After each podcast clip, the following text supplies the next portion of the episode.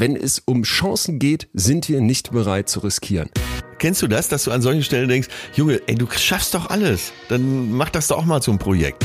Du hast Angst vorm Scheitern, weil du dir Sorgen machst, dass die Menschen das Interesse an dir verlieren. Dann wäre ich an der Stelle als Freund gescheitert. Ich habe lieber irgendein Ziel als gar kein Ziel, also ist mein Ziel jetzt diese Ehe durchzuziehen.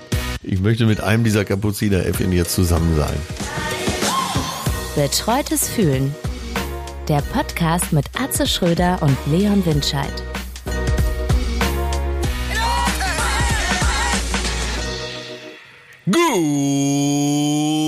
Guten Morgen allerseits. Hier spricht Atze Schröder. Er hat Dr. Leon Winscheid angerufen und den grüße ich jetzt mit einem freundlichen Guten Morgen, Sir. Wie geht's?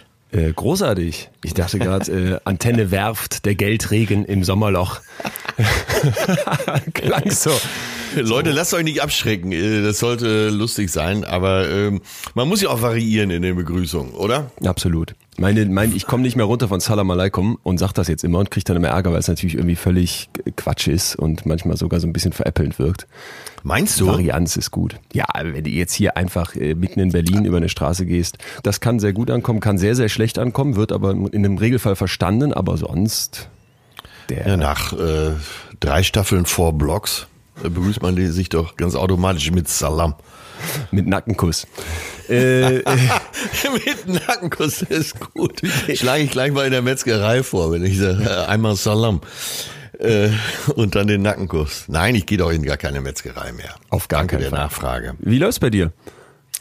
Äh, Sehr gut. Äh, Ich bin morgen in der Quizshow als Experte zum Thema Nordsee. Ach. Und es wird dich begeistern, wie viele Bücher ich hier rumliegen habe und wie viel Spickzettel ich mir gemacht habe. Weil ich lerne und ich glaube, in deinen akademischen Augen ist jeder, der so offensichtlich lernt, schon mal was Gutes. Äh, ja, definitiv. Krassester Fact, Fun Fact, den du gelernt hast? wie man sich die Reihenfolge der ostfriesischen Inseln von Ost nach West merkt. Welcher Seemann liegt bei Nacht im Bett? Also W, S, L, B, N, J, B, also I steht dann für J. Ne? Also Wangerooge, Spiekeroog, Langeroog, Baltrum, Norderney, Jüst und Borkum. So. Nicht schlecht. Und jetzt äh, Fun Fact von mir, was ist das größte deutsche Raubtier? Das größte, äh, der äh, Braunbär. Die Kegelrobbe. Ach, Guck. Ja, das füge ich sofort hinzu. Bitte, Ach, auf die Liste. Stell Ja, der vor, ganze das Bereich Robbe ist noch unterversorgt. Äh, Ach ja. so, ja, hier weißt du was. Und ich glaube, es gibt äh, glücklicherweise wieder mehr davon, wenn ich richtig informiert bin. Bei deinem Instinkt ist das die entscheidende Frage. 100 Mit der ich dann die Ka- wie viel- 50.000. Du kannst wahrscheinlich nichts gewinnen, ne? Äh, es gibt wahrscheinlich einen Betrag, den man gewinnen kann und da Der wird gibt man gespendet. vorher die Organisation an, wo es hingespendet werden soll. Bei mir Madame Fogana, wie immer. Ähm, und dann werde ich sagen, Herr Pilava, bitte die Kohle her. Ich drück dir alle Daumen. Krass. Aber die Kegelrobbe, die wird's wahrscheinlich am Ende rausreißen. Die wird's reißen. So oft. Äh, weißt du, was ich festgestellt habe, seitdem wir hier zusammen walten und schalten? Ich rede immer mehr mit mir selbst. Und worauf führst du das zurück? Also ich habe schon immer viel mit mir geredet, aber mittlerweile nimmt das so Ausmaße an, dass äh, ich durch die Straße gehe und merke, äh, nicht, dass ich angeguckt werde, so laut ist es nicht, aber ich wirklich merke, du warst richtig in ein Gespräch vertieft, aber hier ist kein anderer. Und dann bin ich hundertprozentig sicher. Einerseits dachte ich, ihr müsst mir Sorgen machen. Ja. Vor allem, weil ja, glaube ich, wir alle so diesen ähm, destruktiven Self-Talk kennen, diese Stimme im Kopf, die einen dann fertig macht. Äh, was ich aber eben auch gemerkt habe, seitdem wir das hier machen, dass ich irgendwie konstruktiver mit mir spreche. Klingt das jetzt Ja, aber äh, zu freakig? Ja. Nee, mich würde mal interessieren, äh, woher dieser Ansatz, seitdem wir das hier machen, kommen. Ja, das würde mich auch interessieren, ehrlich gesagt. Also ich glaube, es ist klar, dass dieses äh, jedes Mal, wenn wir uns ein Thema vornehmen, dann löst das ja doch was in einem aus, ne? Weil man einfach Ja. eine Woche lang drüber nachdenkt und äh, erstens ist echt vorher geil, ne? und dann noch dieser Nachhall und dann merke ich schon, okay, vielleicht nochmal dieses Beispiel mit dem mit dem Mark O'Leary, von dem ich erzählt habe, diesem Professor, der sagte, ey, sei nicht so streng zu dir, ne? Guck, dass du diese strenge Stimme abschaltest, dann Ja. fängst du an, da drauf rumzukauen und jetzt auch heute, Thema Scheitern. Also ich habe, ich habe, ja, ich muss, brauche heute unbedingt deine Hilfe, weil ich, weil zwei sehr, sehr große Herzen in meiner Brust schlagen, die ich gerne irgendwie vereinen würde und noch so einen ähm, frühkindlichen Konflikt mitbringe, wo ich sehr Ja. gespannt, wie du den einstufst, aber merke, dass dieses Verarbeiten all dieser Gedanken und Gefühle, die ja quasi in deinem Kopf sind, äh, mir, mir irgendwie dazu führt, dass ich dann in meinem Kopf auch darüber spreche. Weiß nicht. Ja, geht mir allerdings auch so, muss ich zugeben. Und äh, zudem äh, muss ich sagen, und das ist mir ein Bedürfnis an dieser Stelle, dass ich äh, dadurch, wie du schon sagst, dass wir uns mit verschiedenen Themen beschäftigen, ähm, ich eben Impulse immer in diesem Thema dann bekomme. Zumindest für die Woche, aber meistens auch noch darüber hinaus. Und äh, zitiere dich dann auch hin und wieder. Ich zitiere dich Also auch selbst in meinen beim Selbstgesprächen. Smalltalk. Äh, ja, aber es ist echt so. Nein, es ist wirklich, und das ist ja auch ein bisschen das Problem. Also, ich glaube, dass man so ein bisschen Angst davor hat, mit sich selber zu reden. Zumindest ich erwische mich dann immer dabei, dass ich mir so komisch vorkomme. Und andererseits denke ich, ja gut, du hängst, es gibt keine andere Person, mit der du 24 Stunden am Tag rumhängst, die du so gut kennst, an deren Wohlergehen dir so viel liegen sollte wie dir selber. Ja. Wäre ja vielleicht gar nicht so verkehrt, in Abständen mit dieser Person zu sprechen. Und was ich auch ge- gemerkt habe, was ich früher ganz oft gemacht habe, war, dass ich solche Streitgespräche im Kopf durchgegangen bin. Da habe ich nicht mit mir selber geredet, sondern vorbereitend mit jemand anderem, mit dem ich mich streiten hätte müssen. Verstehst du, Ja. was ich meine? So nach dem Motto, ja. ich wollte dir das vorwerfen und das hätte ich dir schon längst mal an den Kopf schmeißen sollen. Und wenn man sich das dann in echt nicht traut, kaut man das so im Hirn durch. Und das mittlerweile lasse ich zum Beispiel äh, wiederum zunehmend sein. Auch Also so erdachte Gegenargumente So, er zu, deiner, ja, total, genau. zu deinem Standpunkt. Ja. Das bringt mich zu folgender Frage. Wie ist denn dein Gefühl heute? Ich habe ich hab mich das auch gefragt, eben noch kurz, und habe gedacht, heute habe ich keins. Ist das auch mal okay? Ich habe keins. Äh, ja, muss ich drüber nachdenken. Aber wenn das, wenn du schon sagst, ist okay, dann gehe ich mal davon aus. Was ist denn deins? Äh, ja, grundzufrieden, aber komplett verpeilt. Seit Tagen komplett verpeilt. Zu viel Nordseewasser oder was? Ich hätte jetzt beinahe gefragt, kennst du das? Nein, äh, du kennst nicht, dass man das genießt. Ich bin eigentlich mein ganzes Leben schon verpeilt. Insofern ist das ein schönes Thema heute für mich. Aber ich kann das auch genießen. Also ich weiß genau, wenn ein Tag so verpeilt beginnt wie heute, dann bleibe ich abends länger dran. Okay, also du baust das schon mit ein, dass jetzt heute nichts Konstruktives bei rauskommt. Ach, das ist schon konstruktiv. Äh, wenn man über das Thema Scheitern spricht, dann äh, eben auch der Mut zum Scheitern. Gut, ich bin äh, auf jeden Fall bereit und zufrieden verpeilt. Wie gesagt, äh, die beste Voraussetzung für unser heutiges Thema Scheitern, Mut zum Scheitern, Lust zu scheitern, möchte ich sogar noch sagen. Okay. Also du bist ein Fan vom Scheitern. Total. Also daraus entstehen die schönsten Sachen, dass man es einfach immer versucht. Ich habe äh, normalerweise versuche ich ja dann immer mal so ein Zitat. Winston Churchill, eh einer der großen äh, Führer und eben auch für mich geistiger Führer. Erfolg ist die Fähigkeit, von Misserfolg zu Misserfolg zu schreiten, ohne die Begeisterung zu verlieren. Da, fühlte ich mich doch sehr, sehr erkannt. Wo bist du denn dann schon mal so richtig, äh, so richtig hingeflogen? So, ich habe mir jetzt eins nach dem anderen aufgeschrieben. Gerade habe ich mir noch zwei Riegel Schokolade ins Gesicht geschoben. Und der eigentliche Vorsatz war schon Anfang dieser Woche jetzt mal ein bisschen abzunehmen und etwas fitter zu werden. Äh, weder Sport noch äh, der Verzicht auf Schokolade oder eine halbe Tüte Erdnussflips, die ich gestern gegessen habe, hat geklappt. Da bin ich aktuell gescheitert. Dann scheitert man ja oft an Dingen, die man sich so langfristig vornimmt. Eine Sprache lernen, ein Instrument lernen. Ich habe mir sogar aufgeschrieben, dass man manchmal an Lebensfreude oder Glücklichsein scheitert. Also da habe ich relativ viel Erfolg, das gelingt mir ganz gut. Oder als ich gestern äh, dein Poloshirt gesehen habe, beim Aufruf zu diesem Thema was zu schreiben, da habe ich gedacht, dass man ja eventuell auch am Style scheitern kann. Ne? Man möchte eigentlich ganz vernünftiges Style daherlaufen. Und dann habe ich dein Poloshirt gesehen und habe gedacht, der arme Leon. Ich habe so viel, so viel Hass bekommen, auch aus dem privaten Umfeld. Auf das Shirt? Auf das Shirt. Ich, einer, einer hat geschrieben, hat Atze aussortiert. Ähm, es war also ich, ich fand, ich, Ja, okay, scheiße, ist mein Geschmack eigentlich. Wäre jetzt gut, wenn ich sagen könnte, ja, das habe ich so aus der Mottenkiste, fiel mir das entgegen, habe ich angezogen. Schwarzes äh, Fred Perry Poloshirt mit so einem 70er Jahre Kragen und an den Armen noch so einer äh, umlaufenden Manschette, nenne ich es mal. Ja, ja. Das war so, das sollte das i-Tüpfelchen sein, dieses abgesetzte, ne? farblich abgesetzte. Weißt du, wie ich früher rumlief? Apropos modisch scheitern. Also ist nicht leider nicht so lange her. Ich hatte gerne Lederschuhe an, ähm, durchaus auch mal vorne so ein bisschen spitz zulaufend, sehr enge Röhrenhosen darüber. Dann ähm, war, wir reden von vor ungefähr zehn Jahren. Dann war ich ein großer Fan des nennt man das Seidenschals? Vielleicht nicht Seidenschal, sondern diese Sommertücher die man so lässig um hatte, weißt du, gerne in verschiedenen Farben. Ach so, ja, okay. Mhm. Cardigan natürlich mit so einem V-Ausschnitt-Shirt, wo dann so ein bisschen Brust davon, also im Rückblick bin ich so sauer auf all meine Freunde und auch auf meine Eltern, dass da keiner gekommen ist und gesagt hat, ey, was ist, was, mit welchem Hammer hast du dich denn gekämmt heute Morgen? So geht es nicht weiter. Und man hat mich so rumlaufen lassen. Deswegen sei froh, dass dieses Poloshirt gescheitert, ja. Aber äh, ich glaube, das geht uns allen oft so. Es gibt Leute, die sehen immer aus wie aus dem Eigepell und die haben einen Style, dass du mit der Zunge schnallst.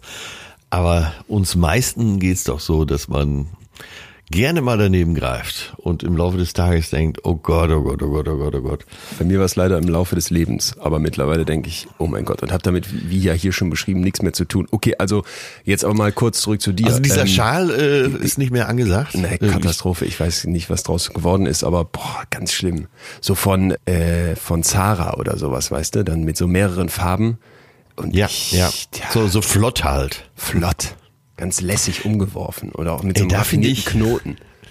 ja, genau. Hast du dich denn mit Knoten beschäftigt oder hast du den nein, nein, äh, nein. so einmal zur Schlaufe äh, geformt und dann das äh, so die zwei Enden da durchgezogen? Äh, das ging natürlich, aber es gibt ja auch noch so raffiniertere Varianten, wo dann die die vorne nochmal so rauskommen, wie bei so einem Krawattenschal. Also habe ich wirklich, ich habe wirklich katastrophale Sachen durchgemacht. Ich erinnere mich an eine Party in Münster, eine der ersten, die ich gemacht habe. Da hielt ich es für angebracht, in einem schwarzen Hemd mit einem schwarzen Krawattenschal aufzulaufen. Einfach weil ich das, äh, weiß ich nicht, weiß ich fand es nicht mal schick. Ich besonders sein wollen, also Wahnsinn. Im Rückblick äh, sehr sauer auf mich. Ja, aber du kannst es noch auf die Jugend schieben. Ich kann es nirgendwo mehr hinschieben. Du siehst ja auch toll aus. Dein wir haben, ja, wir haben am äh, Montag in der Barclaycard Arena, in der leeren Barclaycard Arena, wo normalerweise 12.000 Leute sitzen, haben wir so ein paar Filmchen aufgenommen für die zärtlichen Cousinen. Und da hatte ich auch so ein Poloshirt, so ein sehr buntes, fast so ein Hawaii-Poloshirt mitgenommen, weil ich gedacht habe, Mensch, das ist doch jetzt mal fürs Video genau das Richtige. Ich habe kurz bevor du jetzt angerufen hast, habe ich die Videos mal durchgesehen. Das hätte ich mal lassen sollen. Aber gut. okay, das, aber das war ja ein Scheitern beim, beim Style. Aber, ja. aber, aber Atze, das sind doch alles Kleinigkeiten. Also sorry, ja. jetzt hier ein bisschen Schokolade zu viel gegessen stylisch immer in das falsche Hemd angezogen. Ciao, ich brauche mal mal was krasses. Bist du es gibt doch so Leute, die sind dann insolvent gewesen, die haben fünf Ehen hinter sich, die haben Kinder, die weiß ich nicht, völlig über die Stränge schlagen, wo du wo die sich dann selber so komplett gescheitert sehen. Weil ja. du sagst das jetzt so locker, Zu ja, Recht. Winston Churchill, von einem Scheitern springe ich zum nächsten und wenn ich dabei dranbleibe, ist das Erfolg. Aber bist du denn dann wirklich schon mal richtig gescheitert, richtig krachend abgeschmiert? Ach, ich bin, schon so oft gescheitert, dass äh, nur mein sonniges Gemüt äh, drängt das alles so weg. Und ähm, ich freue mich halt so dann über die Erfolge. Und letztendlich ist es ja auch so. Ähm, also ich müsste jetzt mal nachdenken. Vielleicht komme ich im Laufe dieser Folge auf die ein oder andere Misere. Aber so im Großen und Ganzen, äh, wir sitzen uns hier gegenüber und können miteinander sprechen. Es gab eine Zuschrift, äh, warte, die kann ich vielleicht direkt mal vorlesen. Das war fast ein Vorwurf an dich. Ach so, es war das erste, äh, an Leon. Ich vermute eher, dass du resilient und privilegiert genug bist, dass du deine Ziele größtenteils erreichst, auch wenn sie hoch sind. Rein vom Lebenslauf her hattest hast du ja schon einiges erreicht, Leon. Das widerspricht sich damit, dass du dich nicht trauen würdest. Also hattest du womöglich das Glück, dass du einige Vorteile mitbekommen hast, zum Beispiel fördernde Eltern, Intelligenz, Resilienz, körperliche Gesundheit etc. Dass dir das sich trauen nicht so schwer fiel, weil einfach der Weg zum subjektiv betrachteten Erfolg für dich gut schaffbar war und du damit auch mehr Zuversicht hattest. So, so kann man sehen, ne? Aber ich weiß ja, wie oft du auch an dir zweifelst und äh, der der Hörer, der das geschrieben hat oder die Hörerin, äh, weiß ja gar nicht, welche Ansprüche du an dich hast. Was was ist Erfolg? Lass uns das da doch da mal drüber sprechen. Was ist Erfolg? Ja, man kann sich auch umdrehen. Wann, wann ist man gescheitert, oder? Und im Prinzip ist es nicht. Das gehört wahrscheinlich nicht zusammen, sehr, ne? Ja, es gehört zusammen. Das gehört wirklich zusammen. Ich habe ja hier, glaube ich, mal gesagt, dass ich Erfolg so sehen würde, wenn du mehr schaffst, als jetzt so von diesen Begebenheiten, die dir irgendwie mitgegeben sind, erwartbar wäre. Also wenn ja, du eh schon. Erfüllte ne? Sehnsucht im Erreichbaren. Es gibt doch immer wieder diese typischen Geschichten, dass irgendein Topmanager, äh, vielleicht sogar DAX-Vorstand und so weiter oder Vorständin von heute auf morgen abbricht und äh, Schäfer in der Nordheide wird oder in der Lüneburger Heide oder nur noch surft und so. Äh, was war Erfolg? Das erste oder das zweite? Und was wäre, ja, und wäre er gescheitert, wenn er direkt mit dem Surfen oder den Schafen angefangen hätte und keine Millionen verdient und tolles Ansehen und toller Lebenslauf? Oder wüsste er das Surfen gar nicht zu schätzen, wenn nicht vorher das andere gewesen wäre? Oder auch immer sie natürlich. Ich weiß es nicht. Ich, aus unserem näheren Umfeld äh, gibt's eine Top-Juristin, die äh, dann nach dem zweiten Staatsexamen auch äh, als beim großen Konzern gearbeitet hat und heute eine Nähschule hat. Hm. aber das, und Glück, das klingt ja nach Erfolg, oder? Eben. Das Erfolg. Und darauf wollte ich hinaus. Und äh, diese Zuschrift, die dann schreibt, äh, Leon hat in so viel Sachen schon Erfolg gehabt. Und trotzdem kann Leon ja unglücklich sein und unzufrieden mit seinem Leben. Und dann ist das kein Erfolg. Sondern ich glaube, die genau wichtigste Voraussetzung für empfundenen Erfolg ist doch äh, eben, dass man, dass man glücklich mit der Situation ist, mit der aktuellen. Also äh, ich bin auf was ganz Interessantes gestoßen, habe das mal so als Impuls mitgenommen. Und zwar hat ein äh, Princeton-Professor seinen Lebenslauf des Scheiterns veröffentlicht. Du kannst dir so einen wissenschaftlichen ja. Lebenslauf ja vorstellen, da stehen ja normalerweise die ganzen Unis drin, in denen man war, ja. die ganzen Privatprojekte in der Wirtschaft, die man noch gemacht hat, die ganzen Paper, die man veröffentlicht hat. Und der hat dann einfach mal alles aufgeschrieben, wo er nicht reingekommen war, wo er abgelehnt wurde. Und halt Princeton-Professor, sehr junger Typ, wo man so dachte, wow, der hat ja alles geschafft, Top-Paper und so weiter. Und dann habe ich mal in meinem Google-Mail-Postfach geguckt zum Begriff Bewerbung seit 2008. Ich habe 774 Mails gefunden und bin die dann mal durchgegangen, weil ich erst so dachte, ja, wo bin ich denn gescheitert? Lief doch eigentlich alles ganz super. Und dann ja. habe ich dieses, habe ich das auch mal gemacht. Da fiel mir auf. Also nach dem Abi wollte ich ins Ausland zur Boston Consulting Group nach Casablanca. Abgelehnt. 2009 habe ich mich bei der Studienstiftung des Deutschen Volkes beworben. Wahnsinns Auswahlwochenende. Da sind dann, weiß ich nicht genau, wer da alles hinkommt, aber jedenfalls schienen mir die Leute sehr, sehr schlau. Und ich kam mir im Vergleich so dumm vor, vor allem nach dem ersten Gespräch, wo ich krachend gescheitert war, sollte noch ein zweites geben. Ich wusste aber schon, ich habe keine Chance mehr. Da wurden dann so Fragen gestellt wie, stellen Sie sich vor, Sie haben eine Schüssel ja, und sie verdoppeln den Radius der Schüssel. In die erste Schüssel passt ein halber Kopf Kohl. Wie viele Köpfe Kohl passen in die zweite Schüssel mit dem verdoppelten Radius?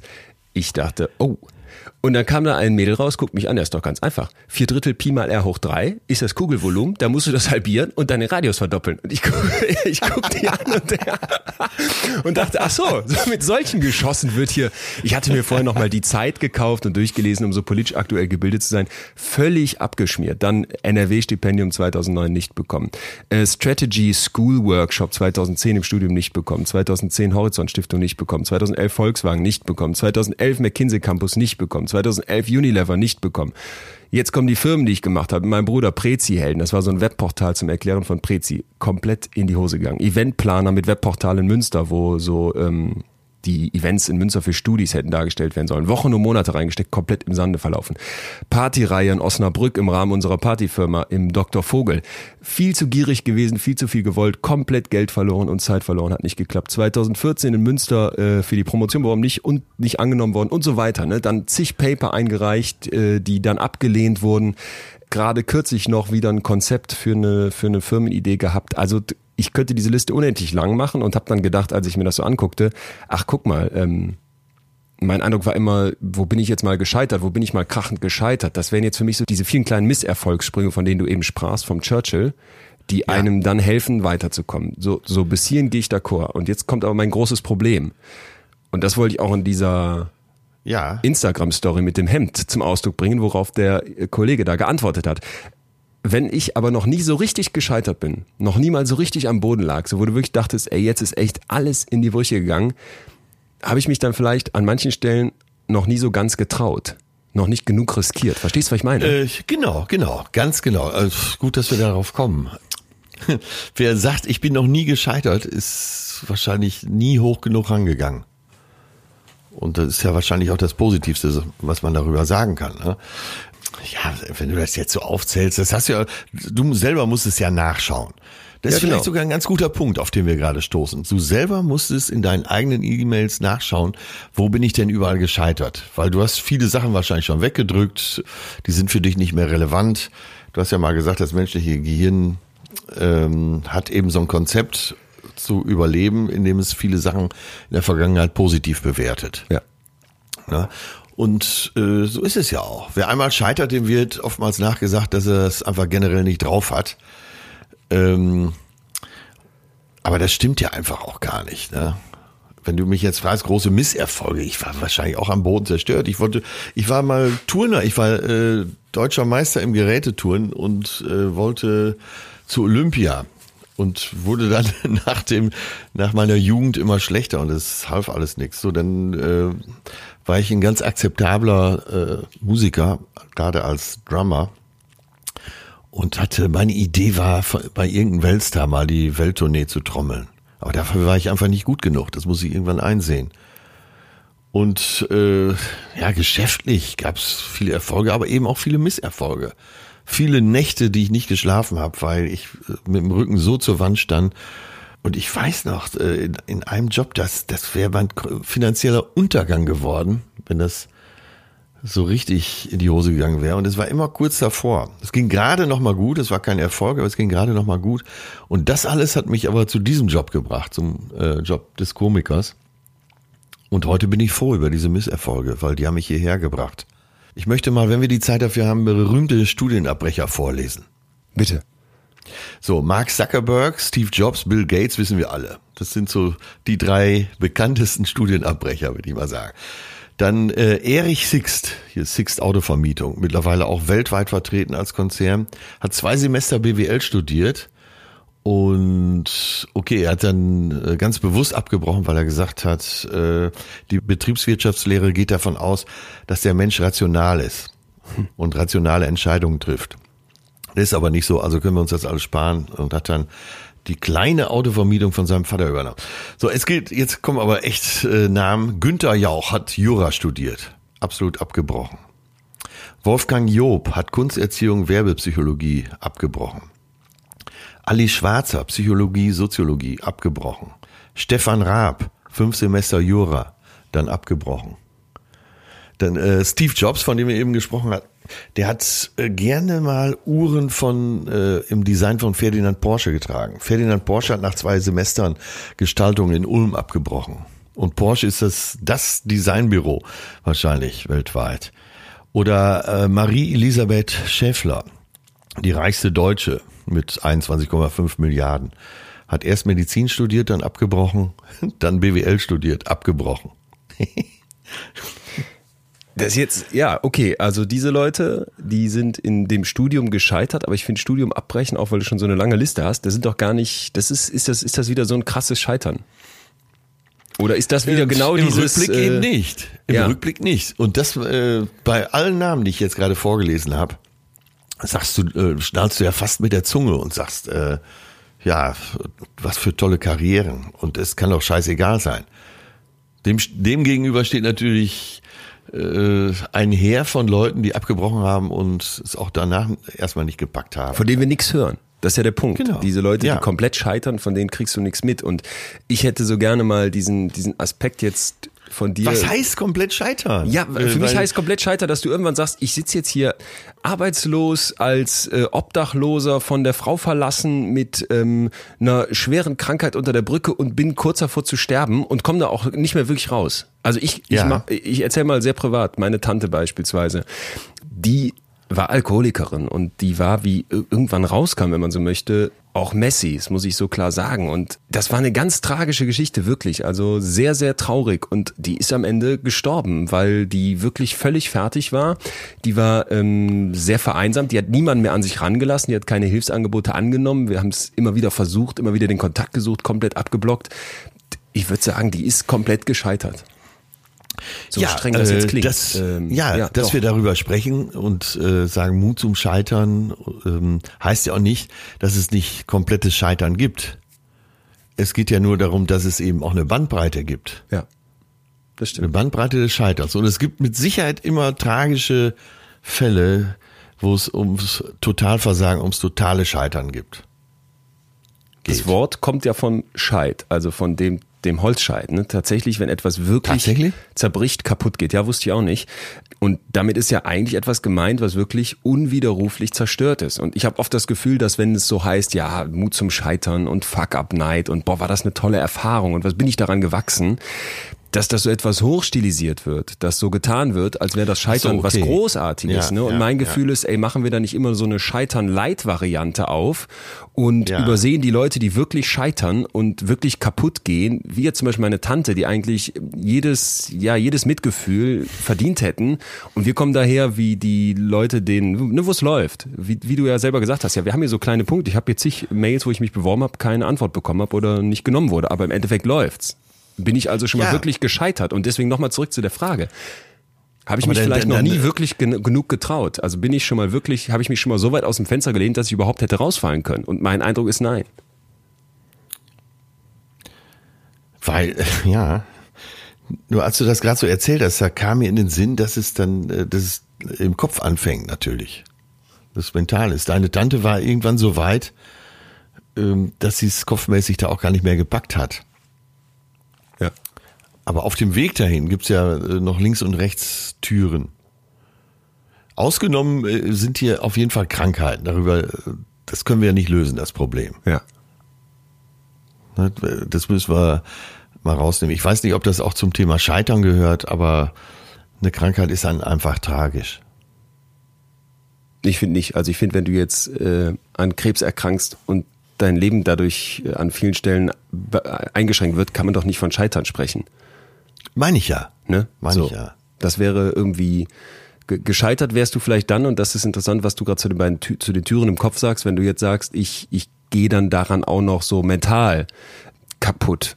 Wobei ich mir da jetzt kein Urteil erlauben möchte, weil ich habe keinen Krebs und ich weiß von Geschichten aus dem Bekanntenkreis, ja. wie schrecklich das ist. Ne? Aber wer weiß, ich, was das mit uns machen es, würde. Wer ja. weiß, was es mit uns machen würde. Aber ich denke schon, dass es unterschiedliche Umgangsformen damit gibt. Das würde ich schon vermuten. Ja. Tja.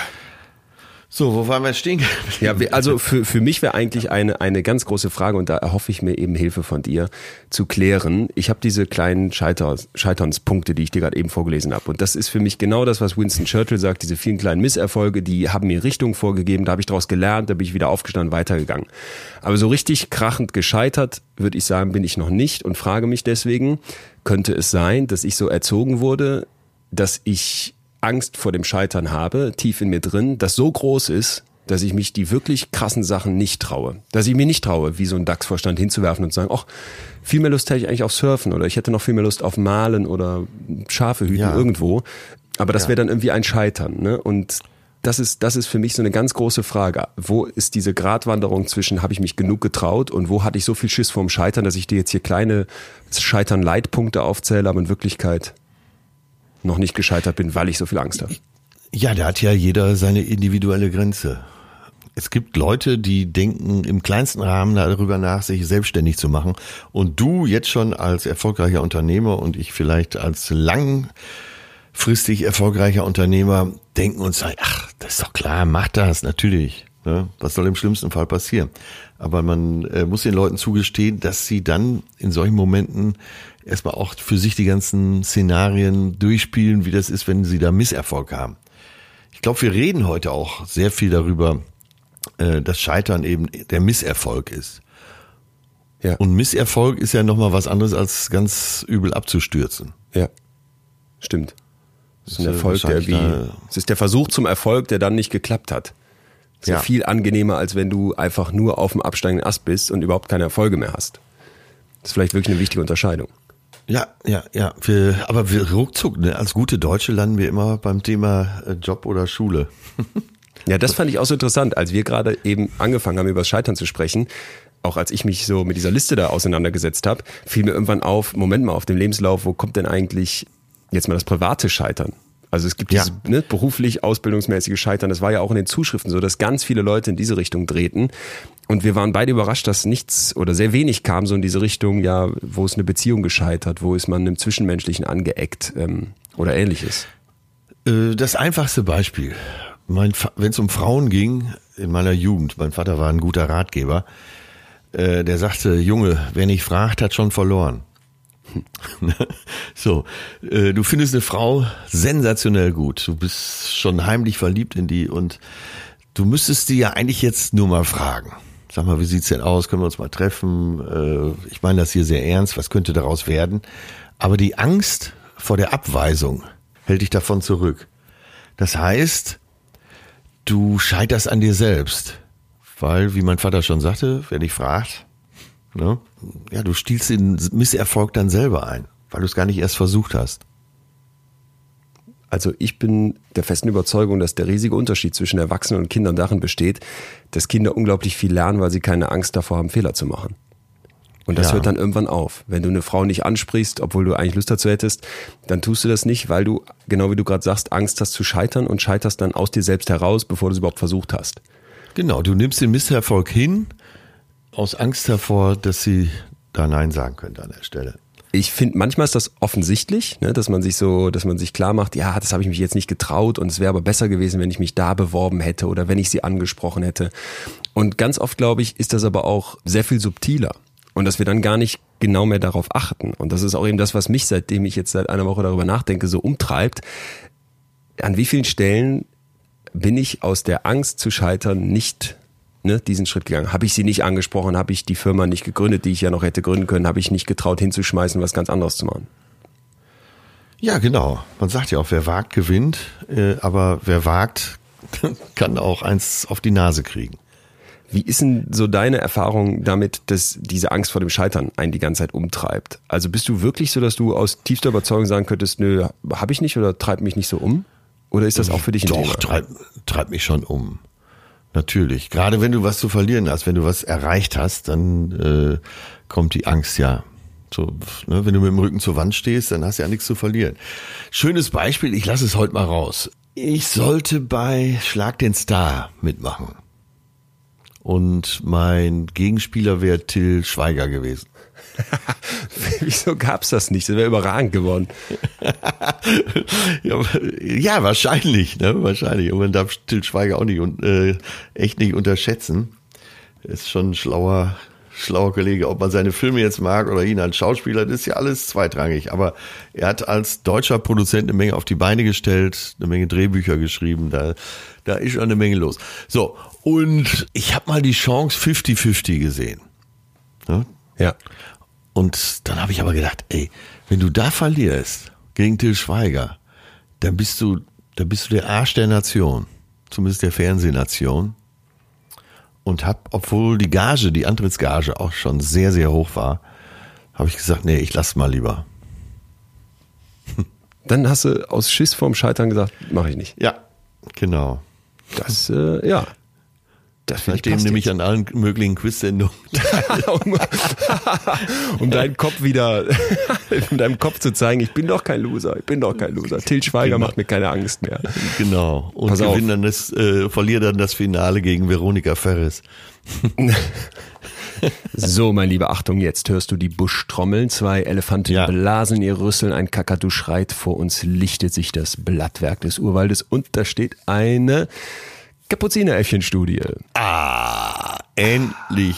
Monate muss ich schon wieder auf die Kapuzineräffchen warten. Die, dieses ist Hammer und es passt so krass zu dem, was du gerade gesagt hast, dass ich sehr froh bin, das jetzt mit dir und euch teilen zu können. Pass auf. Man kann Kapuzineräffchen im Grunde mit etwas Zeit den Umgang mit Geld beibringen.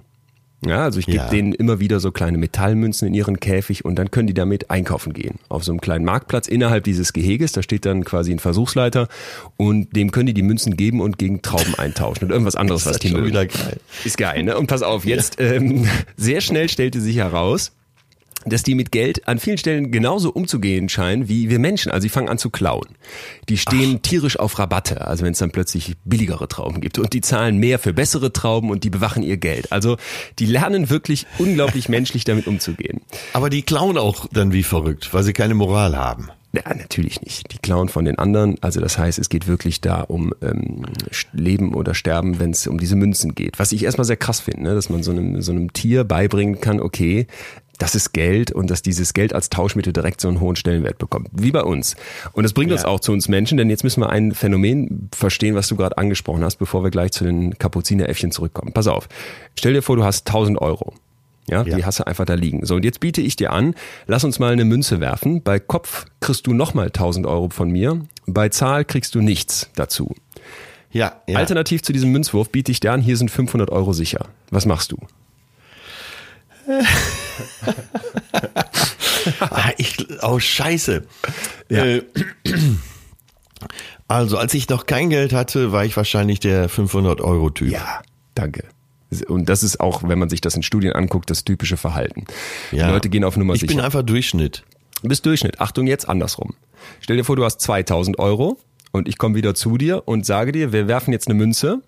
Bei Kopf nehme ich dir 1000 Euro ab. Bei Zahl behältst du deine 2000 Euro. Alternativ nehme ich dir sicher 500 Euro ab. ne, würde ich nicht mitmachen. du musst eins von beiden nehmen. Entweder ich nehme dir 500 Ah, okay. Euro ab oder wir werfen die Münze. Würde ich nicht mitmachen, gibt's nicht. Äh, Okay, gut. Dann werfe ich jetzt die Münze. Siehst du. So und äh, also ich weiß jetzt nicht, ob du es jetzt ehrlich gemacht hast, aber ich hätte bei Ja. beiden genauso reagiert wie du und so reagiert auch der Durchschnitt. Und die Beobachtung ist also, dass wir ja quasi zweimal im Grunde dieselbe Entscheidung haben. Ne? Entweder ich stehe sicher mit 1500 Euro da oder ich bleib am Ende entweder mit 1000 oder mit 2000 Euro übrig. Ja, ja. Es ist nur etwas anders verpackt ne? und äh, wir haben direkt eine Tendenz. Dazu passt äh, folgende Geschichte, die ich gern mal äh, erzähle, wenn ich irgendwo später zum äh, Abendessen oder so komme, dass ich noch am Geldautomaten war. Ja. Ich wollte noch ein bisschen Geld abholen. Und das äh, war jetzt einer von diesen neueren Geldautomaten. Die haben äh, neben dem Tastenfeld haben die eine Doppelt- oder Nichts-Taste. Hättest du die gedrückt? Boah, ja, also bei bestimmten Beträgen, ich würde da glaube ich so schnell süchtig von werden. Ja, ich bin ja auch so ein Rubbelloskäufer. Aber wäre das nicht lustig? Man hätte total geil. einen Sparkassengeldautomaten eine Doppelt- oder Nichts-Taste. Hammer. Das wäre wirklich überragend. Ey, jetzt, das wäre jetzt was für Statistiker, ob die Bank dabei gewinnen würde. Wie soll sie denn gewinnen? Ja, indem äh, acht von zehn rauslaufen, ohne überhaupt einen Schein gekriegt zu haben. Ach, vor lauter Schreck. Ja. ja, ich meine, es ist ja auch, ich, ich vergesse mal. Nein, du äh, drückst auf die Taste, doppelt Ja, ja, oder ja. nichts. So, und entweder, ne, Ja.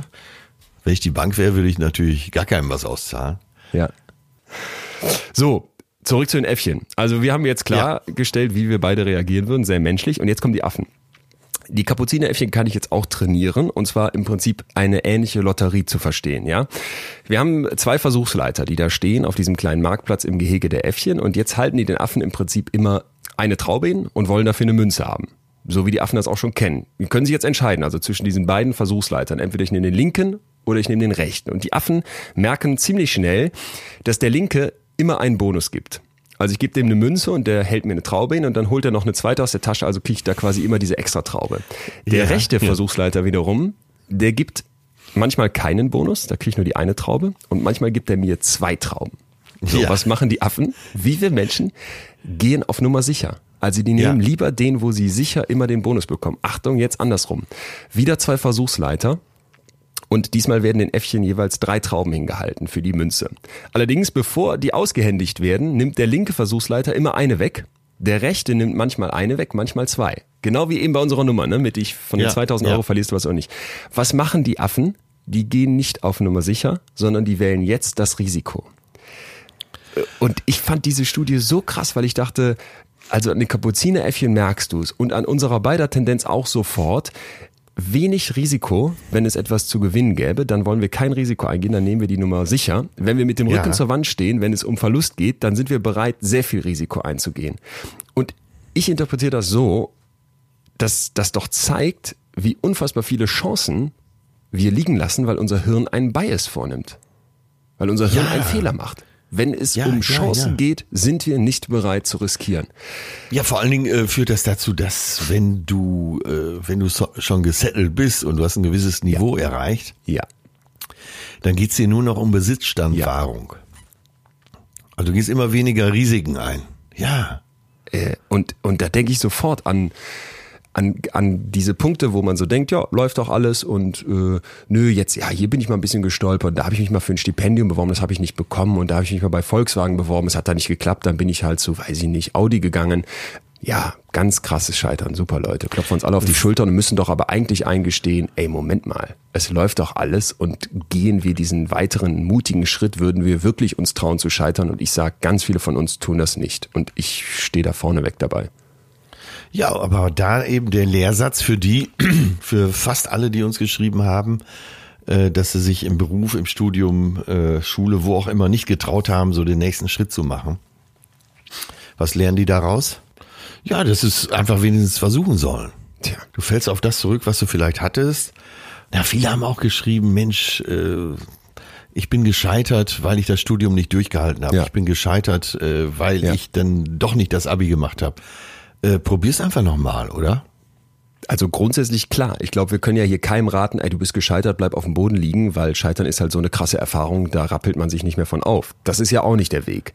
Aber ich finde eben diese Frage, traue ich mich genug, die treibt mich massiv um.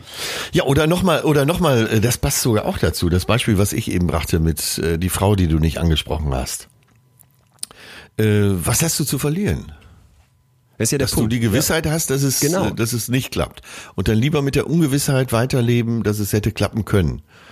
Da ist aber auch nichts von. Genau. Also muss man doch mehr analysieren, seine Situation analysieren.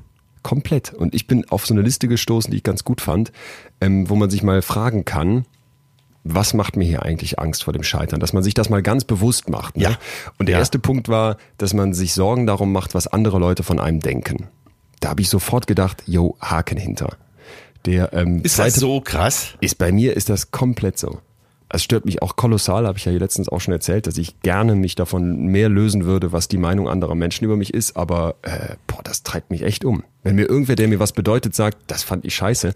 Ich weiß noch, ein guter Freund von mir, der kam damals zu mir, als das erste Buch von mir rauskam. Ich war bei Markus Lanz, habe das da vorgestellt und er sagte danach, ey Leon, was, was war das denn? Das war doch nicht du, das war doch alles völlig überdreht und der war so, der, der, das war, ja, was heißt ein Angriff? Es war, ich habe es als Angriff wahrgenommen. Es war eigentlich natürlich eine gut gemeinte Kritik und ich habe, ich habe das Tage in meinem Kopf rumgewälzt und dachte, so machst du es nie wieder und war das schrecklich und um Gottes willen.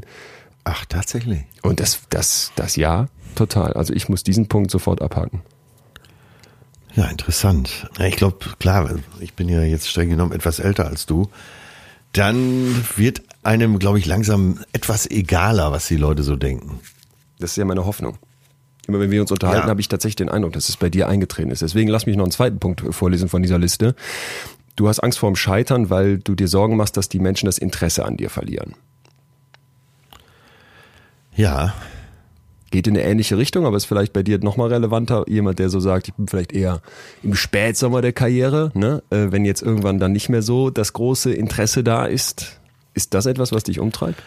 Äh, nee, überhaupt nicht. Da bin ich aber atypisch, unterhalte mich oft Wollte ich mit sagen. Kollegen, Kolleginnen darüber. Äh, da bin ich sehr, sehr untypisch. Ähm, das ist mir völlig egal. Also ich möchte auch in Ruhe vergessen werden.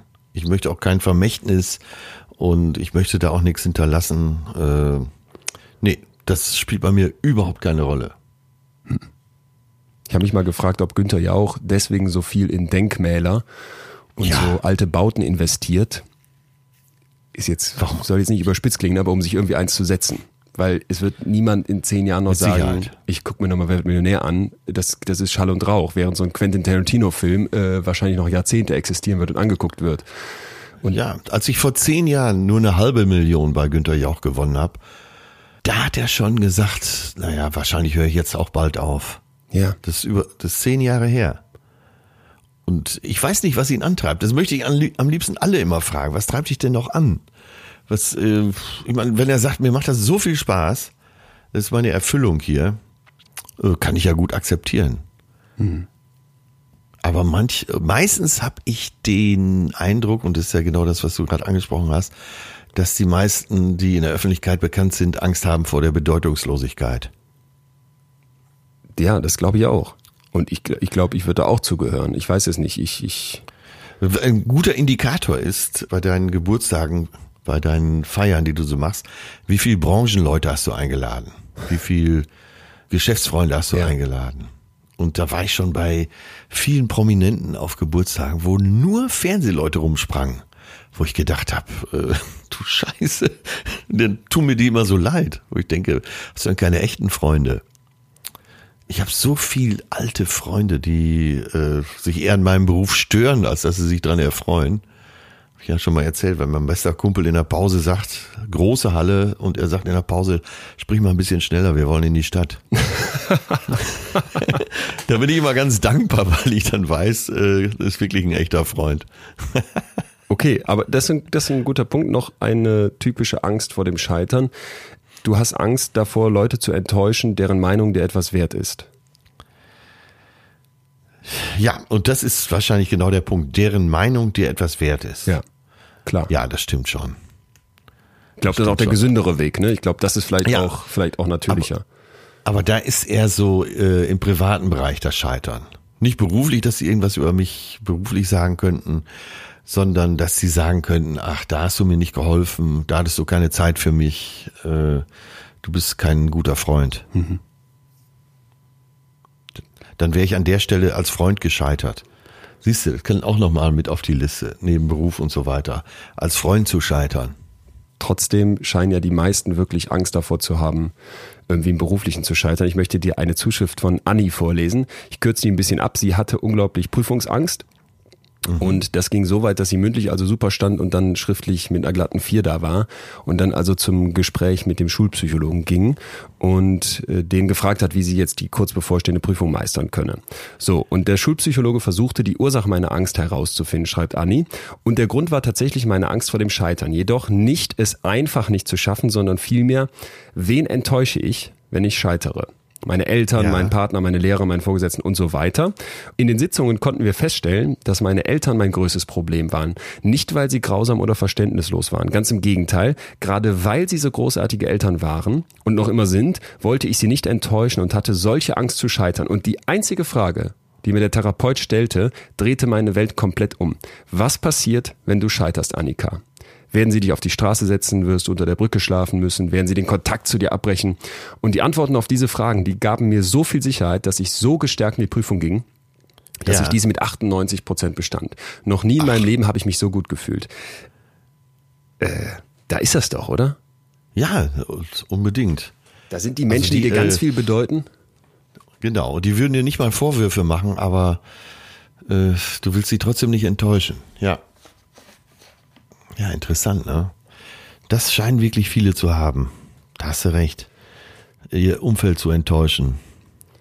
Weißt du, als ich dir letztens noch hier erzählt hatte, dass, ähm, als ich so gesagt habe, das Einzige, was ich meinen Eltern in Anführungsstrichen vorwerfen würde, wäre so dieses zielorientierte Machen tun, ne? Immer vorankommen wollen und ähm, ja, ja. ja so, so leistungsorientiert zu sein.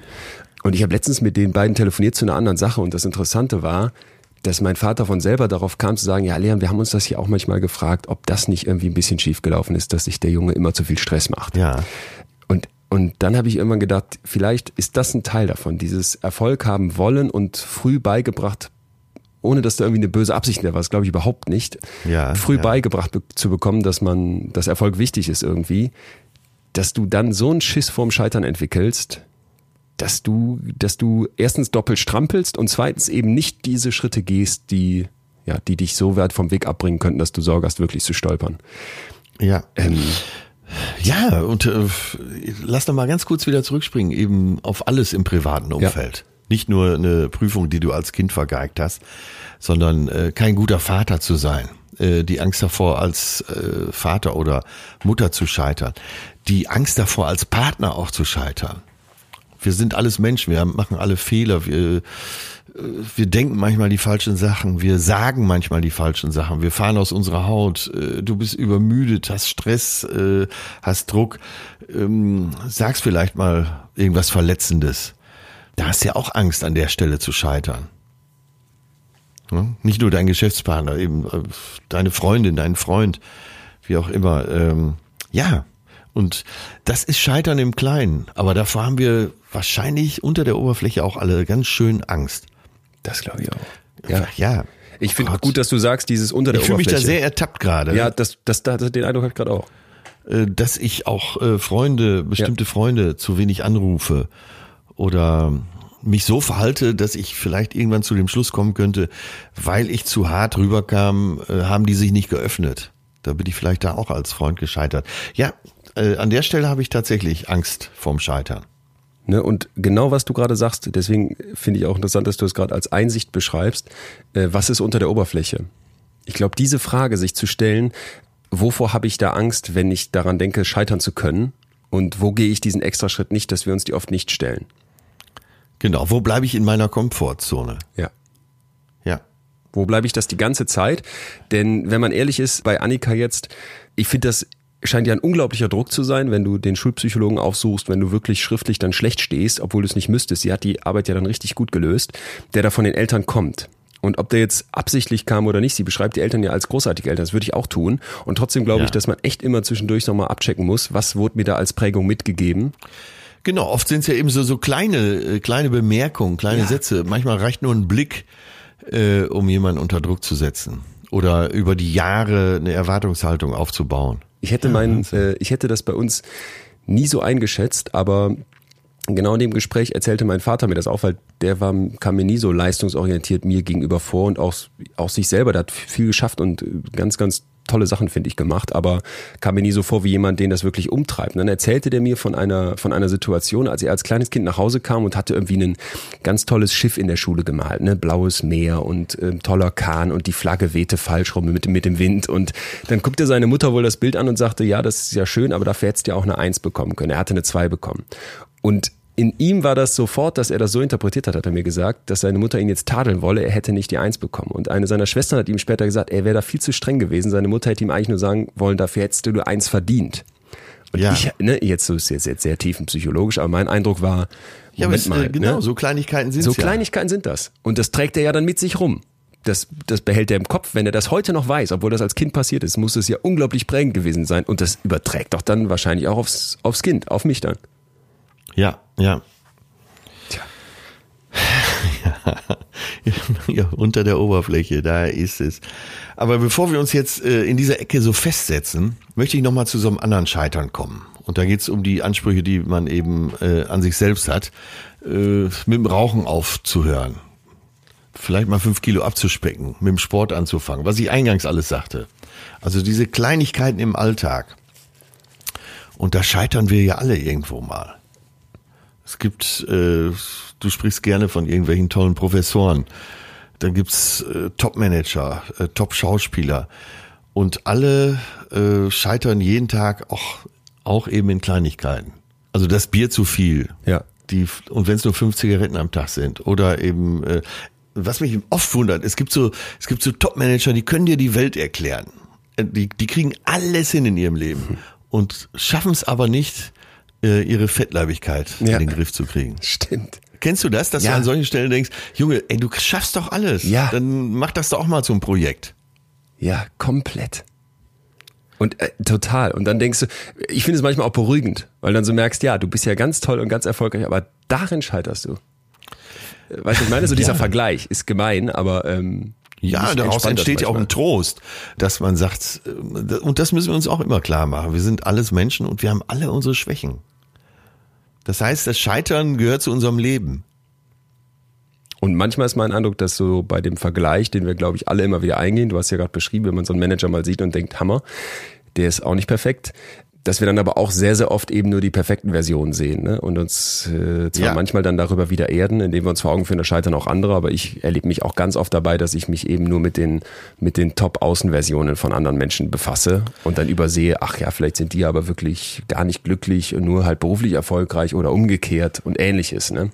So, ja. also äh, diese Unter ganzen, jedem Dach ein Ach. diese ganzen Familien, diese jungen Familien, die um mich herum gerade entstehen, so mit 30 ist es ja typisch, da hast du das Gefühl, äh, da herrscht pures Glück. Ne? Also einer meiner Ja. Ängsten hat letztens uns seine kleine Tochter gezeigt. Ähm, diesen Blick in seinen Augen, ich werde den nicht mehr los seitdem, ne? weil ich wirklich dachte, okay, das ist A, bedingungslose Liebe, B, pures Glück und C, komplette Zuversicht und dachte wirklich, äh, boah, das hättest du jetzt auch gerne, wobei ich mich Aber jetzt nicht in der Lage würde, ein Kind äh, adäquat Ja. großzuziehen.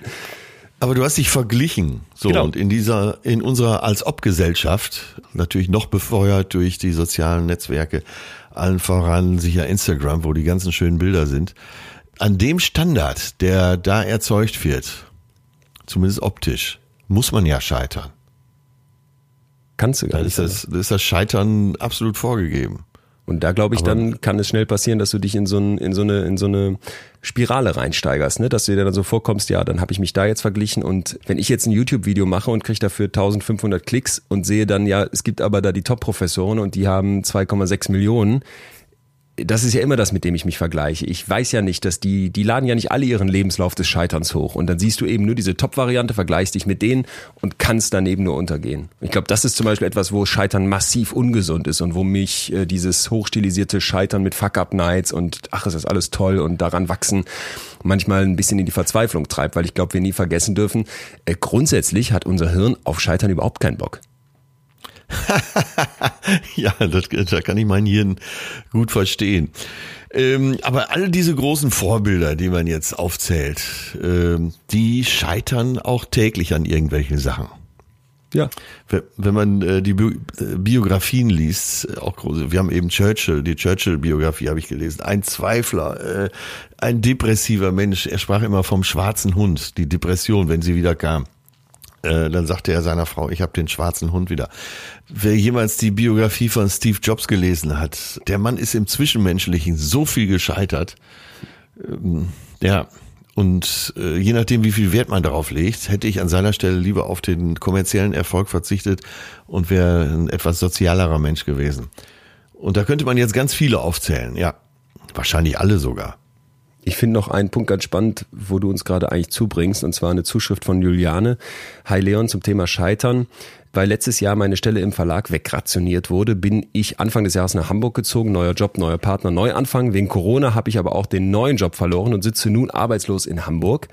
Ebenfalls im letzten Jahr habe ich mein Fernstudium in Klammern Wirtschaftspsychologie geschmissen und viel Geld in den Sand gesetzt und so weiter. Also sie beschreibt hier wirklich eine desaströse Situation eigentlich. Und jetzt kommt's.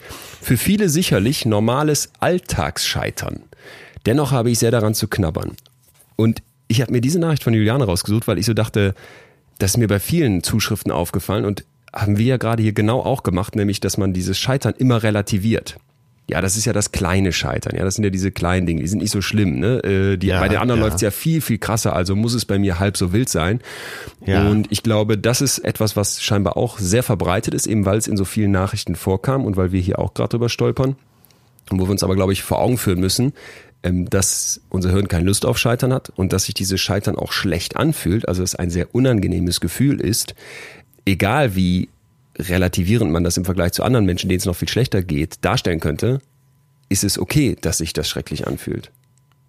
Also ich würde gerne mal den Appell so, loswerden, dass wir sagen, hinaus, ja. ey, wenn du gescheitert bist und das fühlt sich blöd für dich an, äh, fein. Stimmt. Also normalerweise würde ich sagen, äh, Juliane, Wirtschaftspsychologie. So, du kannst auch immer mal wieder antreten. Andere versuchen gerade mal ihren Hauptschulabschluss nachzumachen. Das wäre ja so was Typisches, ne? Aber äh, du sagst, ja, Juliane, äh, ja, du bist gescheitert und gestehst dir ein. Ja, genau. Und vergleich's gar nicht. Sag nicht, ja, für viele sicherlich ein normales Alltagsscheitern, Kleinigkeit. Nein, wenn du gerade das Gefühl hast, ey, das zieht dich runter, das fühlt sich schlecht an, dann hat das einen, dann hat das einen Wert. Jetzt nicht einen positiven Wert, aber es hat einen, einen Gewicht und es hat deswegen verdient, angegangen zu werden. Ich glaube, das wäre ganz wichtig, weil man sonst an vielen Stellen sagt, ja, da bin ich jetzt gescheitert, aber das war halt nur eine Kleinigkeit und anderen geht's viel schlechter und ich darf mich nicht so anstellen, weil bei mir läuft's eh, ich habe Kohle, ich habe einen Beruf und ich bin nicht krank. Ne? Und ich finde, das ist unfair gegenüber einem selbst. Ja. Ja, es gab wieder äh, echt viele Zuschriften. Also danke nochmal an Juliane, wie sie das geschildert hat. Aber ich habe hier mal eine rausgesucht, wo es zumindest aus meiner Sicht nie um den Job ging oder ums Lernen. Äh, Da waren ja eben ganz viele. Hey Leon, schreibt jemand. Hey Leon, hey Ärzte. Erstmal bin ich so froh, dass ich durch Zufall über euren Podcast gestolpert bin. Das ja. ist Lob für uns, Wir nämlich an froh. Themen wie Weiblichkeit, Männlichkeit und Selbstmitgefühl, ein mir völlig neues Wort, waren echt spannend und haben zum Denken angeregt und ihr habt Stimmen, denen man gut zuhören kann. Ah, gut. Nun aber zum Thema Scheitern. Während ich mich zumindest retrospektiv nur an wenig erinnere, was sich wirklich nach Scheitern anfühlt, habe ich in den letzten Monaten immer wieder Momente gehabt, in denen ich gescheitert bin. Zumindest, sagt er in Klammern, würde ich es nach meiner Definition Scheitern nennen.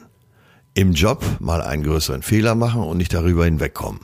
Sich verknallen, nach längerer Zeit abserviert werden und die Schuld bei sich suchen. Jetzt wieder in Klammern. Hier frage ich mich übrigens, ist es nur Scheitern? Also es bezieht sich auf äh, sich verknallen und abserviert werden. Äh, ist es nur Scheitern, wenn ich mich schuldig fühle, als ob ich etwas falsch gemacht hätte oder auch wenn es externe Faktoren sind? In diesen Momenten hat sich das immer tragisch angefühlt und ich habe mal kürzer, mal länger an meinen Wunden gelitten. Ja. Also ist die Frage, also, ich äh, eine Beziehung geht in die Brüche und ja. mal bin ich selber schuld, mal sind es irgendwelche externen Faktoren, ist beides Scheitern. Ja, oder worauf er sich eben dann bezieht. Ja, okay. Äh, ob er die Schuld bei sich sucht oder ja. dann äh, in externen Faktoren. Finde ich deswegen ganz spannend, äh, weil auch jemand anders geschrieben hatte, in Beziehungen oder in der Liebe gibt's kein Scheitern. Ich würde das ehrlich gesagt anders sehen. Also ich würde so, würd jetzt sagen, ja. ja, natürlich kann man in einer Beziehung, äh, in einer Liebesbeziehung scheitern. Das ist ja, äh, also ich habe ja eben auch Freunde mit einbezogen, Freundschaftsbeziehungen und so. Ähm, das wäre meine größere Angst, als im Job zu versagen, äh, da zu scheitern, für einen Freund nicht da zu sein oder in einer Liebesbeziehung irgendwas falsch gemacht zu haben, wo man so im Rückspiegel denkt, ich Idiot. Ja, und ich finde ähm, ganz interessant dabei ja auch, man kann ja gegenüber der anderen Person die man geliebt hat, sich idiotisch verhalten haben, indem man die schlecht behandelt hat oder der nicht gerecht wurde. Ja. Und ich finde aber auch sich selbst gegenüber, ne? Wenn du zu lange in einer Beziehung warst, die nichts getaugt hat, wieder Thema toxische ja. Beziehungen, dann bist du doch im Prinzip dir gegenüber gescheitert, weil du es nicht geschafft super hast. Super Beispiel, super Beispiel, weil da sprechen wir, glaube ich, jetzt mal wieder viele an. In den toxischen Beziehungen, warum bist du zu lang geblieben? Warum hast du es immer wieder versucht? Dann hast du ja auch dieses Gefühl, du bist da gescheitert. Ja. Es, es ist, ist, ich denke sofort wieder an die Äffchen. Ne? Es ist dieses, okay, das läuft jetzt ja alles so, das ist der Status quo. Jetzt äh, riskiere ich nichts mehr. Was ich habe, ist ja. gut. Ich habe lieber irgendein Ziel als gar kein Ziel. Also ist mein Ziel jetzt diese Ehe durchzuziehen. Das sagen ja viele in Beziehungen, ne? Äh, dann äh, habe ich lieber diese Scheißbeziehung, als dass ich alleine bin. Ich kenne auch so Leute, die sind, die, die trennen sich und sind kurz danach sofort in der nächsten Beziehung, wo ich immer das Gefühl habe, ey, hör mal, du bist da gerade äh, krachend gescheitert, gab es bei mir im Freundeskreis schon. Jetzt nimm dir doch mal Zeit, mal zu überlegen und mal dich selbst ein bisschen zu reflektieren. Ne? Gehen sofort in die nächste Beziehung, weil sie es, glaube ich, nicht aushalten können, ab einem gewissen Alter alleine zu sein. Ach, da kannst du das Alter, glaube ich, rausnehmen. Ah, okay. okay, ich dachte jetzt, ich dachte jetzt so ab irgendwann, ab, ab Mitte 20 hat man das Gefühl, jetzt muss ich unter die Haube. Ja, Mitte 20 ist ja okay. Nein, ich meinte nur, dass du äh, viele sind in unglücklichen Beziehungen, weil sie es nicht ertragen, alleine zu sein. Mhm. Und äh, genau das, was du sagst, dann lern, nimm dir doch mal die Zeit, zu lernen, alleine zu sein und auch alleine klarzukommen. Weil dann bist du freier in deinen Entscheidungen. Und vor allem macht dir klar, dass in dem Moment, wo du diesen Mut nicht aufbringst, jetzt aus dem Fenster zu springen und dabei dir alle Beine brechen zu können, indem du diese Trennung durchziehst, die ja im Zweifel, wenn es schon Kinder gibt, wenn man zusammengezogen ist äh, und so weiter, sehr, sehr schmerzhaft sein kann, dass du dir dann aber auch ganz, ganz viele Chancen nimmst. Und ja, und da ist ja das Typische, was du angesprochen hast, äh, dein Umfeld zu enttäuschen. Ja, ja. Die Angst, dein Umfeld zu enttäuschen, hält dich davon ab, äh, was Neues anzufangen. Und deswegen lebst du lieber mit diesem Scheitern weiter. Ja. Ich, ich frage deswegen so interessiert, weil ich auch in der Vergangenheit, so ich hatte jetzt auch nicht die Menge an Liebesbeziehungen, aber doch diese Erfahrung auch gemacht hat, dass ich im Rückblick dachte, das war es nicht, ne? Und das hättest du irgendwie früher erkennen können müssen sollen und das dann als das wäre ja dann das Gegenteil. Das wäre ne? das Gegenteil und als als sehr gescheitert betrachtete und gerade diesen Perspektivwechsel zu sagen, was was übersehe ich da vielleicht an guten Punkten und auch wenn es vielleicht kein mhm. Berg ist, aber trotzdem, was gab es da für gute Sachen und dann nicht zu sagen, oh ja, diese ganzen paar Jahre, da waren jetzt äh, völlig für die Katz, dass das wahrscheinlich das Gesündere ist. Ja, und das kann man ja auch als, ja, man kann es ja eben auch als Erfolg empfinden, was du jetzt gerade schilderst, dass du äh, das versucht hast, aber dann äh, ihr beide oder nur du erkannt hast, das war es jetzt nicht für dich. Und das ist doch ein Erfolg. Ist ein Umdeuten. Ist ein Umdeuten, aber ein Erfolg, ja, im Endeffekt schon. Ja.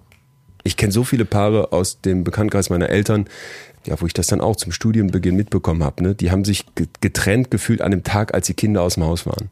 Wo du wirklich dachtest, was habt ihr da vorher durchgezogen, auf Biegen und Brechen, damit man irgendwie dem gesellschaftlichen Anspruch, dem Anspruch an die tolle, nach außen funktionierende Familie gerecht wird und in Wirklichkeit sind Ja. da Abgründe und funktioniert gar nichts.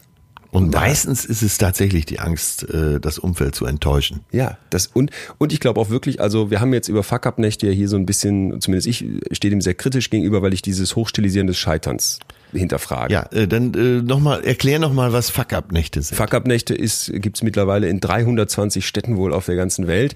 Da kommen Leute zusammen und erzählen, wie sie komplett gescheitert sind. Klassischerweise irgendwelche weißen Sneaker tragenden ähm, jungen Unternehmerinnen und Unternehmer, die nicht so wirklich ein Scheitern erzählen, sondern mehr so ein Ja, ne, boah, was bin ich da gewachsen, als mein erstes Startup mit mit einem mit einer Funding-Summe von drei Millionen gegen die Wand gefahren ist und jetzt habe ich aber ein neues und am Ende ist es eigentlich Selbstwerbung und ähm, Ja. äh, ja, und das meine ich halt. Also diese amerikanische Fehlerkultur zu sagen, ja, hier darf auch was schiefgehen und dann kriegst du in der Firma nicht den Kopf abgehakt. Dass das Innovation fördert, würde ich sofort äh, unterschreiben. Das sagen ja auch die größten Konzerne, Ja, dass äh, so. die Mitarbeiter, das ist ja norm- normal oder neue Unternehmenskultur, Mitarbeiterführung, dass man ein gehöriges Maß an Scheitern auch zubilligt. Äh, total, total wichtig. Ich glaube auch, da können wir Deutsche uns eine Scheibe von abschneiden, nochmal aber andersrum. In dem Moment, wo ich quasi dieses Scheitern und äh, das ist dann aus meiner Sicht immer die Leitvariante. Es ist nicht das wirkliche Opfer sein, es ist nicht das wirkliche am Boden liegen. Wo ich das zu sowas Tollem mache, habe ich das Gefühl, äh, boah, wir, wir haben immer so diese Tendenz dann so, äh, wenn ein neuer Trend aufkommt, den so völlig zu übertreiben. Also, dass man jetzt nicht sagt, Ja, Scheitern ist ja. eine Vollkatastrophe und du musst dann hier mit eingezo eingezogenem Schwanz das geheim halten und aus, wirst aus der Firma geschmissen, das ist doch allen klar. Dann auf der Ja, anderen Seite aber ja. zu sagen, jawohl, wir sind gescheitert und lasst uns eine Fuck-Up-Night feiern und uns mit Ja. Champagner bespritzen, weil wir so tolle Scheiterer sind, das nervt mich. Ja, das nehme ich heute mal mit äh, für mich. Das ist mir jetzt schon ganz klar. Scheitern ist nicht geil. Nee. Weil du hattest letzte Woche angesprochen, Mut zum Scheitern. Ich dachte, ja, super, das, äh, das klingt erstmal catchy, aber diesen Titel habe ich jetzt so oft in so Online-Blogs und ähm, Brigitte und ähnlichen Magazinen gelesen, wo ich so dachte, pff, auf den ersten Blick, ja, natürlich ist das toll, wenn wir das Scheitern nicht dazu nutzen, um uns komplett fertig zu machen. Aber auf der anderen, auf den, auf den nächsten Blick, glaube ich, wäre es wichtig, dass wir ihm differenzierter begegnen und jetzt nicht sagen, Scheitern ist was Großartiges. Ja, ja. Und trotzdem äh, bleibe ich dabei, auch wenn's, wenn Scheitern scheiße ist, äh, gehört Mut zum Scheitern eben dazu. Sonst definiert man seine Ziele, die man angeht, viel zu niedrig. Total, total. Also ich glaube, diese bremsende Angst vor dem Scheitern, die ich in mir ähm, nach wie vor vermute, die äh, hält einen von ganz vielem ab. Ja, die Kapuzineräffchen haben es heute wieder so rausgerissen. Ich möchte mit einem dieser Kapuzineräffchen jetzt zusammen sein. Geh mal zum Bäcker, hier sind zwei Münzen. Lass dich nicht verarschen. So gutgläubig. Ja, dann äh, vielleicht noch zwei kurze Gedanken zum Thema, wie gutes Scheitern geht. Ich würde einmal sagen wollen, bitte alle da draußen, wenn man gescheitert ist, unbedingt das Ruminieren vermeiden. Das ist dieses Gedankenschleifen darum drehen, was ist jetzt hier alles desaströs gelaufen Ja, nicht drin suhlen. Ne? nicht drin suhlen. Wir sind ja äh, großartig darin, im Selbstmitleid zu versinken. Das Ja. ist in keiner, in keiner Situation eigentlich hilfreich. Die Lust am Leiden. die Lust am Leiden. Wäre vielleicht auch nochmal ein Thema für uns. Das stimmt. Zweiter Punkt fände ich noch ganz wichtig, dieses Trennen von Tat und Person. Also ich mache Dinge, die laufen schief, dann scheitere ich, drum bin ich aber kein Scheiterer. Ja, ich habe versagt, ist ein ganz anderer Blick als ich bin ein Versager. Und ähm, so einfach das jetzt klingt, ich glaube, wenn man sich das immer mal wieder vor Augen führt, ja, wenn ich jetzt diesen Mut aufbringen würde, mal wirklich mich aus dem Fenster zu lehnen und dann komplett abzustürzen und dann meine Eltern anrufen müsste und sagen müsste, ja, Mama, Papa, diesmal äh, habe ich mich nicht 20 Mal beworben und beim 21. Mal ist der super Erfolg rausgekommen, sondern diesmal habe ich mich 20 Mal beworben und es hat keinmal geklappt, es ist komplett in die Hose gegangen, die Firma ist pleite, ich weiß nicht was. ja. Würden die mich auf die Straße setzen? Würden die mich fertig machen, um zu Annika hieß sie, glaube ich, zurückzukommen? Nein, würden sie nicht. Und ähm, ja, ich glaube, dieses Trennen von Tat und Persönlichkeit, das ist einfach immer äh, essentiell, dass man das bei solchen Momenten, wo es nicht gut läuft, versucht, in den Vordergrund zu schieben. Unbedingt, vor allen Dingen, äh, genau. Was in jeder Situation immer mal fragen, was könnte im schlimmsten Fall passieren? Ja. Mhm. Und wenn da das Fazit ist, dann, dann kann ich mich umbringen, dann ist das Risiko vielleicht doch zu groß. Aber äh, meistens kommt man nicht dazu. Frag die Frau, ob sie Interesse an dir hat. Was dir passieren kann, ist, dass du da wieder hin zurückkehrst, wo du sowieso schon warst und geblieben wärst ich kann noch allen sagen, weil das auch in vielen Zuschriften drin stand, so die Sorge vor bestimmten Karrierewegen. Also soll ich mich jetzt trauen, in Biologie zu promovieren? Soll ich mich trauen, das Unternehmen zu starten? Und viele haben gesagt, nein, ich mache das nicht aus Angst vorm Scheitern oder die Angst vorm Scheitern rieb sie darin unglaublich auf, nahm ihnen die Freude daran.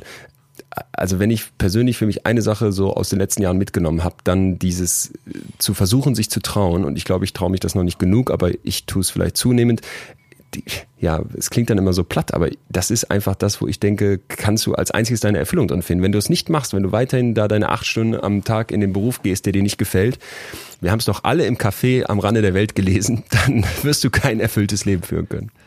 Hast du die Zuschrift gesehen, wo das Café am Rande der Welt erwähnt wurde? Ich habe es gesehen. Jetzt müssen wir sie auch noch vorlesen. Leon, ich weiß, du bist kein Fan vom Café am Rande der Welt, aber das Buch hat mir ein Jahr später, nachdem es dieser Person sehr schlecht ging, den nötigen Arschtritt und Mut gegeben, endlich ordentlich zu kündigen, weil das Leben eben zu kurz ist, um acht Stunden am Tag unzufrieden zu sein. Ja, hat doch mehr in mir nachgehalten, als ich es mir gewünscht hätte, aber am Ende stimmt's ja. Ja, und da kommt das, was du ja tatsächlich auch gesagt hast, äh, was hilft, ist gut für dich. Und oh wenn es das Buch ist. Ach so, ich dachte jetzt, ich dachte jetzt, wäre das Gesamtfazit der Folge, das äh, äh, hätte ich jetzt so, das wäre mir jetzt zu platt gewesen. Ich glaube, wir sollten. Ja, nein, um Himmels Willen. Nein, ich wollte, äh, ich wollte dich an der Stelle retten. Ja, danke. Also, äh, danke. dir ist das Buch vielleicht etwas zu infantil und zu unlogisch, aber wenn es jemandem hilft, bitteschön. So, und wir halten vielleicht von heute im Kopf, dass wir einen Bias im Hirn haben, der dazu tendiert, wenn es ganz gut läuft, nicht mehr das Risiko einzugehen, uns nicht mehr wirklich zu trauen, dass es sich vielleicht manchmal lohnen könnte, dagegen was zu tun dass Scheitern natürlich keine mentale Katastrophe ist, dass wir aber bitte auch jetzt nicht weiter auf diesem Scheitern Leid rumreiten und uns bei Fuck-Up-Nächten ähm, die Hände schütteln und so tun, als wäre das alles großartig. Nein, unser Hirn möchte nicht scheitern, das sollten wir uns immer vor Augen führen und vielleicht mal fragen, vor was wir dabei wirklich Angst haben, weil ich glaube, das verrät einem am Ende auch ziemlich viel äh, über einen selbst. Ja, und ich möchte heute noch als Showfact unterbringen, der Rat von meinem Vater, wenigstens mal fragen. Also übersetzt, wenigstens mal versuchen. Dann würde ich sagen, haben wir hoffentlich das Thema Scheitern hier ähm, neu beleuchten können, ein bisschen aufrollen können über den Mut zum Scheitern hinaus. Ein Bombenerfolg. Wir sind auf keinen Fall gescheitert. Also wir können mit stolz geschwellter Brust hier heute in den Tag gehen. Das sowieso. Und ich merke schon, deine Verpeiltheit äh, lichtet sich doch gerade auf wieder, es mich sehr freut, das hier immer wieder festzustellen. Was machen wir denn nächste Woche, mein Lieber? Hier hat jemand geschrieben, ähm, Thema Faulheit. Ab wann attestieren wir jemandem, dass er faul ist, wenn er auf der Couch liegt und sich nicht bewegt? Ähm, ja. ne, oder so äh, drumherum. Ähm, das fand ich eigentlich ganz cool, weil ich glaube, so dieses, äh, was wir ja, machen, schaffen, machen. tun, das war ja schon öfter. Ja, aber es gab äh, hier ja von uns immer die Aufforderung, weiterhin auch an euch alle, uns was zu schicken. Noch mehr Vorschläge, die ich auch noch kurz hier zu Wort kommen lassen möchte. Ja. Weil ich glaube, dass wir ja die auf unsere Liste nehmen sollten und versuchen müssen, einfach die bis in die Unendlichkeit alle abzuarbeiten. Gerade saß ich mit meiner Freundin zusammen, die sich privat mit dem Gefühl Kränkung befasst. So, und das fand ich auch geil, wo ich so dachte, oh ja. ähm, gekränkt werden in seinem Stolz, den wir hier schon hatten, angegriffen werden. Wem, wem, wem gestehen wir das zu? Wer schafft es uns zu kränken? Und ein dritter Vorschlag war noch Dankbarkeit von Oliver und der schreibt hier auch schon, das wäre ja bei uns ein Klassiker, dass wir öfter schon über Dankbarkeit gesprochen hätten, aber es war noch nie eine Folge. Äh, alle drei fand ich sehr gut, aber du bist bei ja. Faulheit direkt angesprungen. Faulheit? Äh, oh, ja, Kränkung. Kränkung noch lieber? Spricht mich fast noch etwas mehr an, ja. Ja, dann lass uns Kränkung machen. Ich, ich muss auch sagen. Also, du entscheidest, wie immer. Kränkung. Wie immer. Gut. Veronika, wir folgen deinem Wunsch Kränkung. Die erste Einsendung war anonym. Wir dürfen euch alle bitten, uns weiterhin zu schreiben. Liebe Freundinnen und Freunde da draußen unserer kleinen Runde hier. Denn erstens gebt ihr uns Impulse also indem ihr sagt, was euch zu dem Thema jeweils umtreibt. Ich hoffe, das hat man heute gemerkt. Wir hatten echt Hammer-Zuschriften. Vielen, vielen Dank. Schreibt uns gerne bis nächste Woche zum Thema Kränkung und gebt uns doch auch den Impuls, dass wir weitermachen sollen. Also falls noch nicht geschehen, klickt bitte jetzt bei Spotify, bei iTunes und wo das überall geht auf Abonnieren dann wissen wir, aha, da wollen uns viele zuhören, da hören uns viele zu. Wir sollten weitermachen und wenn noch nicht passiert, würden wir uns auch riesig freuen, wenn ihr uns ein kleines Feedback schickt. Was hat euch an der Folge gefallen, was nicht? Ähm, genau. Gerne in Form von Sternchen bei iTunes, aber sonst erreicht ihr uns auch über Instagram mit euren Anmerkungen und Vorschlägen. So. So. So. Ja, ich habe heute was gelernt. Hm und werde mich ja mal den Rest des Tages damit beschäftigen. Ich habe Zeit darüber nachzudenken und zu grübeln, was, was passiert zu gehen. Was ist das größte deutsche Raubtier? Die Kegelrobbe. Mensch. Dann 50.000 Euro für dich und äh, dein Projekt in Ghana. Ich wünsche dir morgen ganz viel Erfolg und Glück natürlich auch und sag bis dahin frohes Schaffen. Ja, Leon, bis dahin. Ich freue mich. Das war Betreutes Fühlen der Podcast mit Atze Schröder und Leon Winscheid. Jetzt abonnieren auf Spotify, Deezer, iTunes und überall, wo es Podcasts gibt.